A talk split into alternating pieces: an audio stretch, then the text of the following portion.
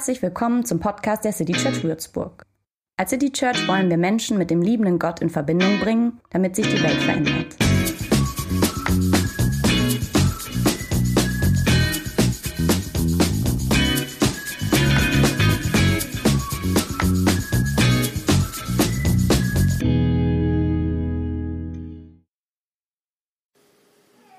Heilig.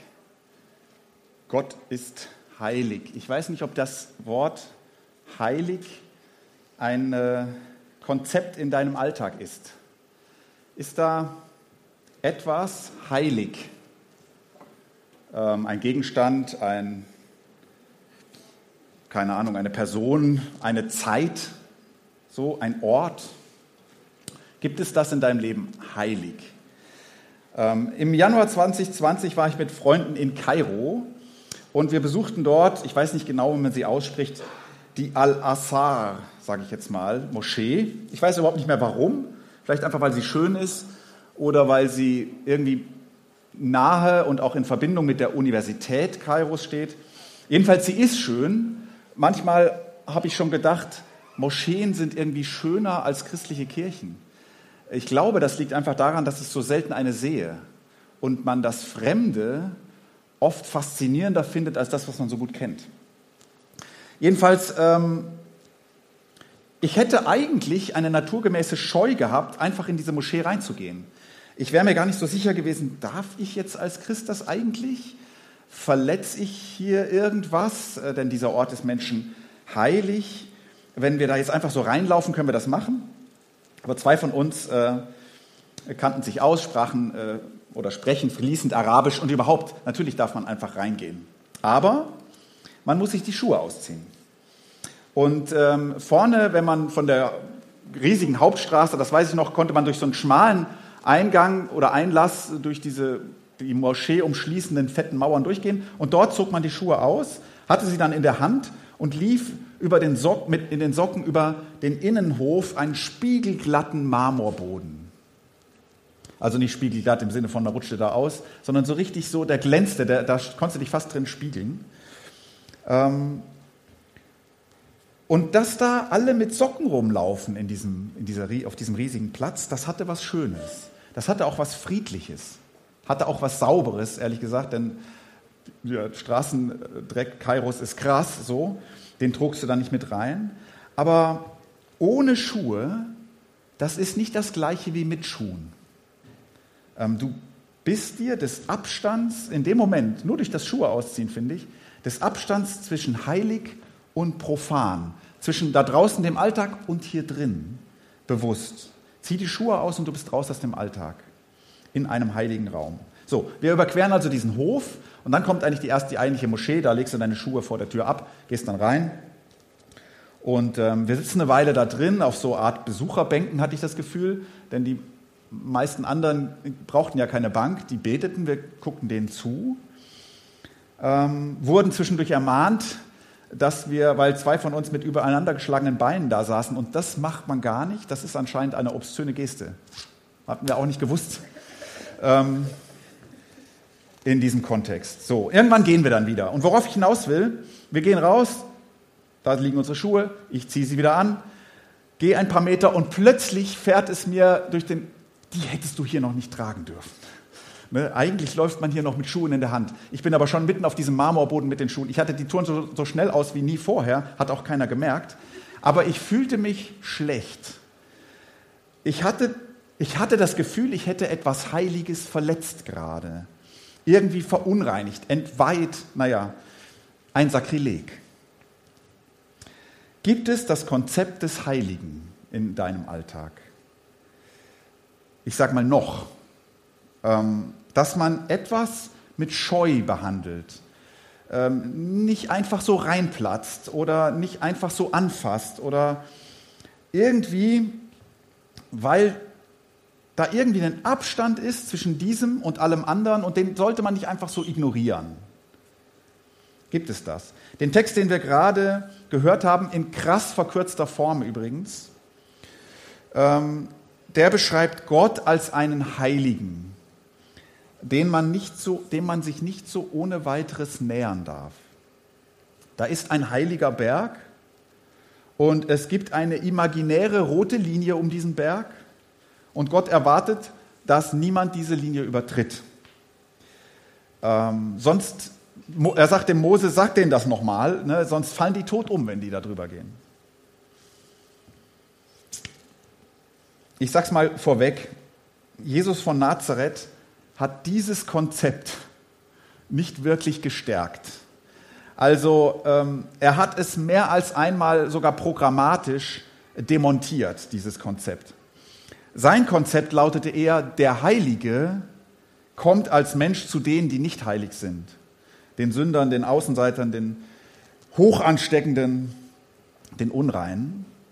Und ein Christentum, das Jesus Christus widerspiegelt, muss meines Erachtens eines, eines sein, was Heiligkeitsgrenzen einreißt äh, und den Dreck von der Straße reinlässt. So. Aber, es ist immer schlecht, wenn man aber sagt, weil dann sagt man ja, das, was ich gerade gesagt habe, ist eigentlich Quatsch. Also sage ich mal eher und, und, dennoch hat das Christentum diesen Text und viele andere solche Texte ja nicht irgendwie aus der Bibel gestrichen und gesagt, gilt nicht mehr, sondern hatte ein Gefühl dafür, dass dieser Text wertvoll ist und dass dieser Gedanke wertvoll ist. Weil wenn nichts mehr heilig ist, verlieren wir was. Da, da, da, droht etwas verloren zu gehen. Und was ist das, was da verloren gehen könnte? Darüber möchte ich ein paar Gedanken mit euch teilen. Was ist das, was verloren geht, wenn man die Schuhe nicht mehr auszieht? Im übertragenen Sinne. Okay, also die Geschichte kurz. Was hatten wir bisher? Ähm, ein Volk auf der Flucht, also in den vorigen Predigten, ne? ein Volk auf der Flucht, angeführt von einem Schafhirten Mose, der eine seltsame Begegnung bei einem Dornbusch hatte. Und ähm, dort hat sich ihm Gott vorgestellt als der Ich bin da. So ist sein Name. Und dieser Ich bin da, dieser Jahwe Gott, führt dieses Volk aus der Sklaverei. Durch ein Wunder durchqueren sie ein Meer. Durch ein Wunder werden sie in der Wüste mit Manna versorgt. Und jetzt kommen sie zu diesem heiligen Berg. Und jetzt mach mal Folgendes. Ähm, mit dieser Reihe arbeite ich ja bewusst nicht mit diesem Flipchart, weil ihr solltet jetzt mehr eure inneren Bilder aktivieren. Das ist bei alttestamentlichen Texten überhaupt sowieso gut, wenn wir unsere Fantasie mit einschalten. Also nimm mal Platz oder such mal dir einen Platz unten an diesem Berg, unter all diesen Leuten da, diesen Namenlosen, die du gar nicht kennst. Stell dich mal da unten hin in Gedanken und schau da hoch zu diesem Berg. Und auf diesem Berg siehst du, da braut sich was zusammen, ne? Blitz, Donner, irgendwie so komischer Pausauen, Schall noch und so. Ich weiß, das ist ein bisschen wie Fantasy, aber du hast ja Fantasie. Ähm, und du, du warst auch schon mit Frodo auf dem Schicksalsberg. Also das sollte dir eigentlich gelingen, dir das mal vorzustellen. Ähm, stell dich mal da unten hin und stell dir vor, du wärst da Du wärst Teil einer riesigen Geschichte, die schon hinter dir liegt und einige um dich herum sagen, an dieser Geschichte, da, da, das macht vor allem dieser Gott und so und du bist dir nicht sicher, aber und jetzt stehst du an diesem Berg und schaust da hoch. Und da passiert jetzt irgendwas, ne? Komisches. Was fühlst du? Was fühlst du da jetzt? Und das, was du da fühlst, das ist das, was verloren gehen könnte, wenn einem nichts mehr heilig ist. Es gab einen Theologen, der wurde durch ein Buch berühmt. Vor 100 Jahren hat er das geschrieben, also berühmt, ne? Religionswissenschaftler, unter Religionswissenschaftlern berühmt. So. Und der hieß Rudolf Otto und er sagte, das, was du da fühlst, das liegt im Kern jeder Religion. Und er nannte das erstmal das, was sich da abspielt, was du da so irgendwie siehst, begegnest, fühl, ja so. Er nannte das das Numinose, das ganz andere, das Irrationale da oben auf dem Berg. Und das Gefühl nannte er Erschauern. Oder noch besser finde ich Kreaturgefühl. Kreaturgefühl. Also das Gefühl plötzlich zu denken, wow, ich bin nur ein Geschöpf und das da, das ist etwas ganz anderes. Das ist das viel, viel Größere das beunruhigend Größere. Und er sagte, eine Religion, die das Numinose, das Unbekannte, das Fremde aus ihrem Kern völlig abschafft, völlig weg erklärt, ähm, die das Gefühl des Erschauerns nicht mehr kennt, diese Religion hat ein Problem. Und sein Buch, das er da geschrieben hat und mit dem er berühmt wurde, das hieß Das Heilige. Das Heilige. Und er beschrieb dieses Heilige so, das zieht dich an und das, du scheust davor zurück, gleichzeitig. Ähm, es ist dir völlig fremd, aber du willst näher ran. Aber, aber je näher du kommst, desto deutlicher wird diese Grenze zwischen dir und diesem, die du irgendwie so nicht einfach überschreiten kannst. Er sagte, Religion hilft, dem nahe zu kommen, aber wahrt auch diese Grenze zwischen dem und uns. So, und nimmst du das weg, kannst du alles erklären, ist der Schauer weg, ja, aber die Faszination auch. Denn das habe ich ja vorhin gesagt, ne? uns fasziniert oft das Fremde. Deswegen fasziniert mich eine Moschee mehr als eine Kirche, weil ich sie nicht kenne. Gibt es das noch in deinem Leben? Gibt es das noch in deinem Gottesbild? Darum dreht sich ja die Reihe, ne? wer ist Gott? Und diese Geschichte sagt, jedenfalls in dem ersten Teil erstmal, weiß man nicht genau, wer das ist. Unheimlich, Blitz, Donner, so. Unverfügbar auf jeden Fall. Unberechenbar, eben heilig. So. Wenn du aufgewachsen bist mit einem Gottesbild, ähm, das ein bedrohliches Gottesbild war, und das steckt auch immer noch ein bisschen in dir. Jedenfalls, wenn du sowas hörst, wie ich gerade gesagt habe. Man hat dir, ich sage jetzt mal, aus Versehen beigebracht, Gott zu fürchten. So, und das steckt dir noch in den Knochen. Wenn das so ist, dann ist dieser Text oder diese Predigt vielleicht nicht ideal für dich. Ich habe fast gedacht, vielleicht solltest du dann abschalten. Also hier kannst du nicht rausgehen, schwierig, ne? aber du könntest im Internet, manchmal, da meine ich ganz ernst, manchmal sollte man was abschalten, wo man sagt, oh, das tut mir jetzt nicht gut. Aber wenn du dran bleibst, verspreche ich, es wird auch noch anders. Ähm, das Christentum, ähm, also wahrscheinlich hat man dir ja nicht beigebracht, gegen diesen, diesen Gott, der, den du das fürcht, den man dir das fürchten lässt. Man hat dir wahrscheinlich nicht beigebracht, da muss man die Schuhe ausziehen, bis, wenn man dem begegnet. Oder man muss irgendwelche rituellen Waschungen machen. Oder man muss sich irgendwie so heiligen mit so äußeren Dingen. Das hat man dir wahrscheinlich nicht beigebracht. Sondern was anderes. Man hat dir vielleicht beigebracht, oder sagen wir mal so, das Christentum hat daraus aus dem Heiligen was gemacht, nämlich was Moralisches. Scheint mir. Also nicht mehr so Rituale sind jetzt wichtig, um dem Heiligen zu begegnen, aber deine Moral ist jetzt wichtig, um dem Heiligen zu begegnen. Also du solltest gut sein oder dir zumindest deiner Schlechtigkeit bewusst und reuig darüber. So. Wenn du dich dem Heiligen näherst, sonst donnert das. Also von ritueller Heiligung ist man irgendwie im Christentum zu so einer moralischen Heiligung gekommen. Ich weiß nicht genau, ob das besser ist. Wenn du also so ein Gottesbild, ich darf Gott nur dann begegnen, wenn, wenn du das irgendwie abgeschüttelt hast, ähm, ja, dann, dann solltest du jetzt vielleicht abschalten oder auf den Rest der Predigt hoffen. Ähm, denn dann könnte das vielleicht in diese Kerbe hauen, die du gerade abgeschüttelt hast. Aber, und das betrifft, glaube ich, auch einige von uns, wenn dein Gott, dein Gottesbild, wenn der, dieser Gott lieb ist, sehr lieb. So lieb mit Tendenz zum harmlos lieb. Ähm, wenn du den total gut kennst, das ist dein Freund, dein, dein Papa, dein Freudeschenker und Liebesspender oder wie dieses Lied heißt. Also ich finde das Lied gar nicht so schlecht, aber also wenn das so ist, dann würde ich sagen, dann schau mal auf diesen Berg. Schau mal da hoch, das ist unheimlich da oben, ne? Und vielleicht magst du den Gedanken nicht, dass Gott unheimlich sein kann. Aber ganz ehrlich, in dieser Welt passiert sowieso so viel Unheimliches, dass man eigentlich nicht gut mit einem Kuschelbären Gott zusammenkriegt. Außer man sagt, naja, der sagt halt nichts zu den ganzen unheimlichen Dingen, die da passieren.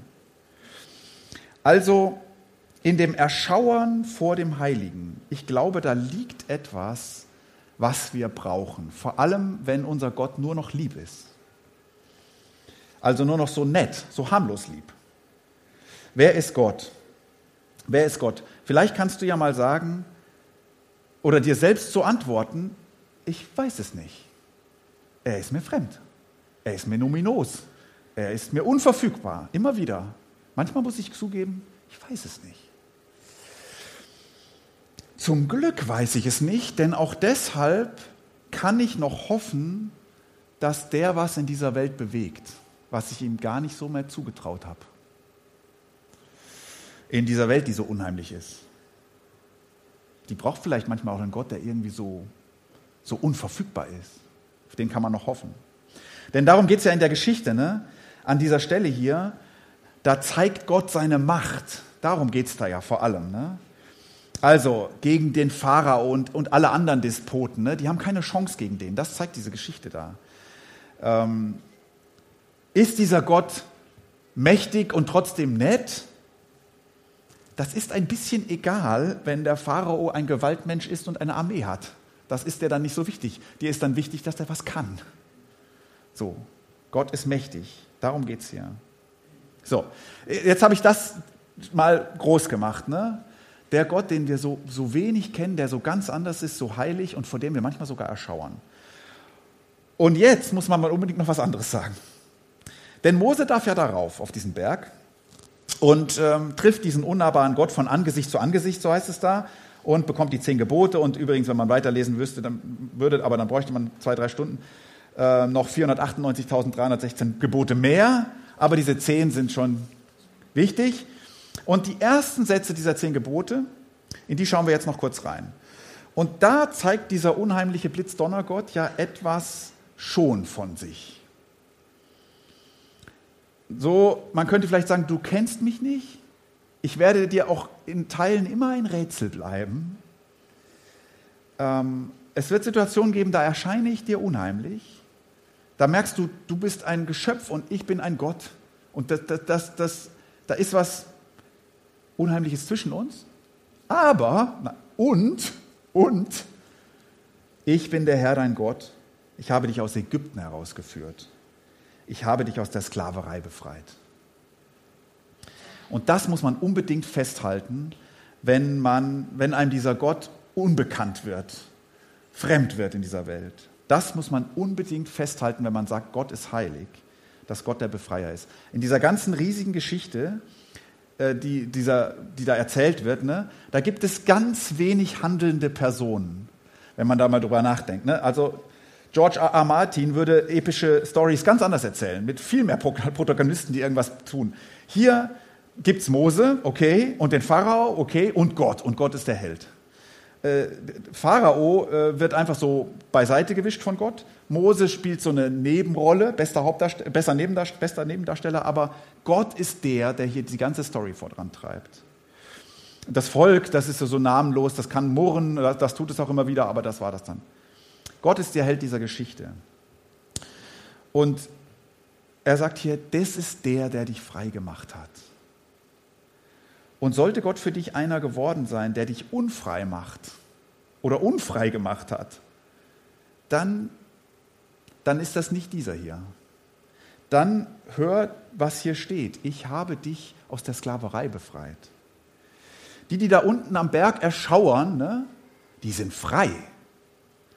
Die, die sind in der Wüste, ja, die haben 100 Fragen, ja, die haben auch viele Sorgen, okay, aber sie sind frei. Ich weiß, frei ist ein großes Wort.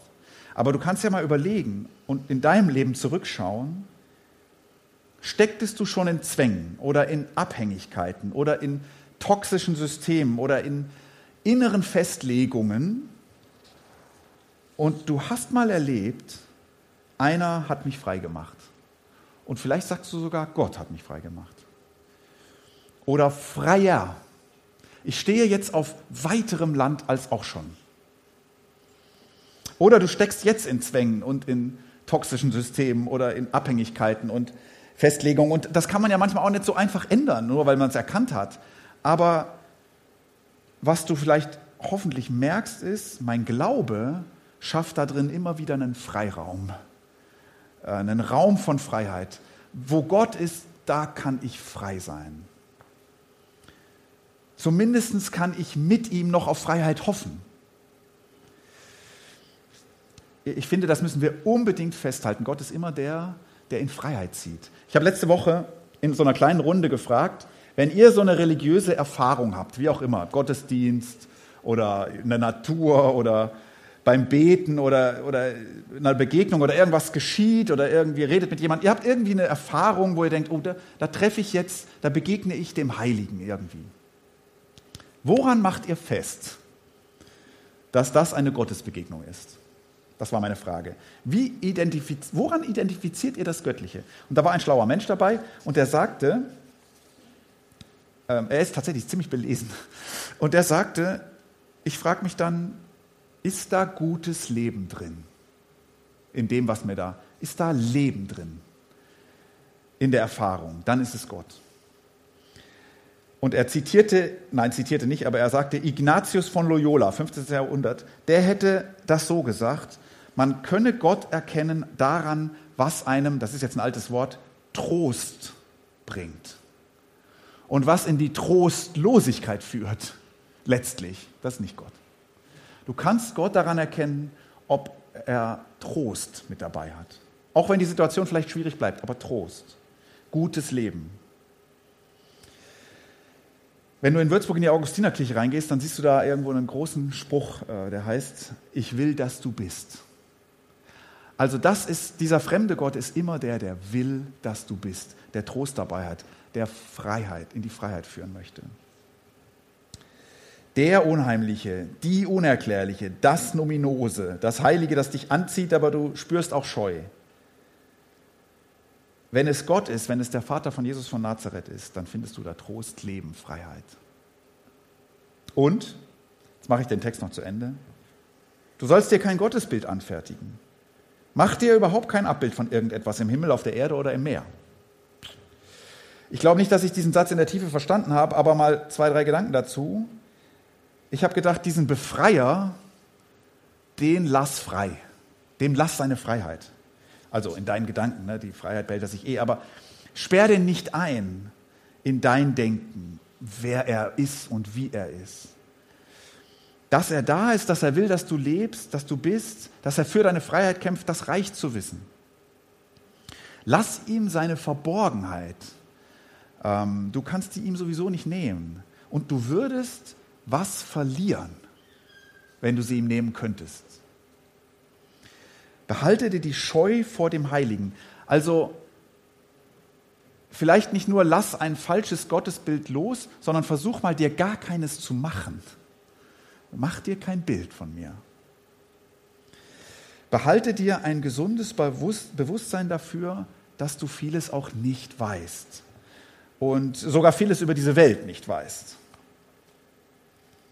Denn dein Gott, das ist keiner für die Hosentasche. Das ist keiner, dem man sich irgendwie in so ein Emblem an, an, ans den Autospiegel hängen kann. Oder, oder das ist kein Gott für platte Lieder oder für Sinnsprüche oder für Leute, die glauben zu wissen, was er, was er vorhat und als nächstes tut und was er will. Mach dir kein Bild. Du sollst keine anderen Götter neben mir haben, sagt er. Wirf dich nicht vor fremden Göttern nieder und diene ihnen nicht, denn ich, der Herr, bin dein Gott, ein leidenschaftlich liebender Gott und erwarte auch von dir ungeteilte Liebe. Dieser Gott erwartet jetzt auch noch was. Ne? Also das gefällt mir ehrlich gesagt nicht so. Ich, also das mit dem unverfügbar, ja, das, das hat für mich was Faszinierendes. Und Befreier natürlich sehr schön, ne? aber dieses Vereinnahmende. Und ich habe übrigens noch was weggelassen. Wenn ich noch weiterlesen würde, dann würde das noch äh, deutlicher, aber ich, das mute ich euch nicht, heute nicht zu. Gott will meine ungeteilte Liebe. Macht das jetzt nicht wieder unsere Freiheit kaputt, habe ich gedacht, ne? wenn er das will. Und ich stelle mich wieder da unten an den Berg und stelle mir vor, ich wäre dort und ich weiß, ich bin frei, befreit. Jetzt schaue ich da hoch und sehe Blitz und Donner und erschauere, weil ich merke, boah, ich bin nur ein Geschöpf, das ist Gott und, und irgendwie heiliger Gott und und dann habe ich mich gefragt, ist denkbar, ist es denkbar, dass ich so eine Gottesbegegnung hätte, so ein Kreaturgefühl spüre und jetzt sag, ja, super, danke, ich schaue jetzt aber noch mal woanders um. Ist das denkbar? Ja, natürlich, habe ich gedacht. Natürlich ist das denkbar. Genau so machen wir das ständig. Also die Freiheit schmecken und uns dann woanders in Abhängigkeit wiedergeben unsere Hoffnung von einem zum nächsten tragen. Gott lieben und vieles andere auch. Ich habe gedacht, eigentlich ist das menschlich. Vielleicht ist das deshalb menschlich, also sieht man es schon daran, sonst müsste der Text das ja gar nicht fordern, unsere ungeteilte Liebe, wenn das so wäre. Ne? Wir machen das nicht. Sag ich jetzt mal so, vielleicht bist du ganz anders, aber das ist mindestens schwer für uns. Wir scheuen uns davor. Und dann habe ich gedacht, und darum gibt es Kirche, und darum gibt es Gottesdienst, und darum gibt es Gemeinschaft. Ähm, einander helfen, Gott zu lieben, weil wir das nicht so einfach machen, ganz egal, was wir da alles erleben. So. Einander sagen, hey, bei Gott haben wir Freiheit gefunden, lasst ihr uns bei dem wieder suchen. Lass uns versuchen, ihn zu lieben, uns daran erinnern. Lass uns versuchen, auf ihn zu hoffen. Lass uns versuchen, ihm zu glauben. So, soweit meine Gedanken. Ich versuche das jetzt nochmal zusammenzufassen für deinen Alltag. Also das Erste, was ich sagen würde, behalte dir dieses Bild, wo du da unten am Berg stehst und da oben donnert es, ne? Oder da ist zumindest, da ist das Numinose. Behalte dir mal dieses Bild. Ähm, weil ich glaube, wir sollten das nicht ganz aufgeben, nur weil uns Gott so nahe ist. Denk zweitens daran zurück, hat dich dieser Gott schon mal in Freiheit geführt? Hat er deine Freiheit schon mal vergrößert? Äh, hat er dich gar rausgeholt aus einem trostlosen Leben? Ist er immer wieder Raum für Freiheit mitten in deinen Einengungen? Such diesen Raum. Und dann dachte ich, führe da unten am Berg ab und zu ein Tänzchen der Dankbarkeit auf, darüber, dass Gott so ist. Und schick eine Verneigung nach oben, aber renn nicht hoch. Ich glaube nicht, dass du tot umfällst, ne? aber du wirst den dort nicht finden, da oben. Ähm, der wird dir dort nicht näher sein als hier. Und falls du ab und an erschauerst vor Gott und seiner Fremdheit, dann versuch mal dieses Gefühl zu begrüßen, weil es Gott und seine Heiligkeit und seine Freiheit lässt. Seine Heiligkeit und seine Freiheit lässt dieses Gefühl. Ne? Es lässt ihm seine Größe. Und wenn aus diesem Schauer Schlimmeres wird, nämlich Erschrecken, dann schau dich mal um da unten am Berg. Denn unter den anderen, die da sind, läuft einer rum, ein Zimmermann aus einem Dorf in Galiläa. Und der nennt den da oben seinen Vater. Und der sagt, der da oben liebt euch.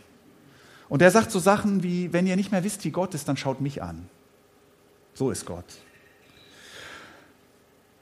Und wir könnten in der Kirche das tun, uns ab und zu erinnern, zu diesem Zimmermann zu schauen, wenn wir nicht mehr wissen, wie Gott ist. Und wenn dich dein Nachbar, der da unten am Berg steht, mit sorgenvollem Blick auf die Wolken und so fragt, sag mal, was ist das da oben für einer? Dann antworte, weiß ich manchmal auch nicht. Aber wir sind hier in Freiheit. Und meiner Ansicht nach ist er daran schuld. Und ich glaube, er will, dass wir sind. Amen.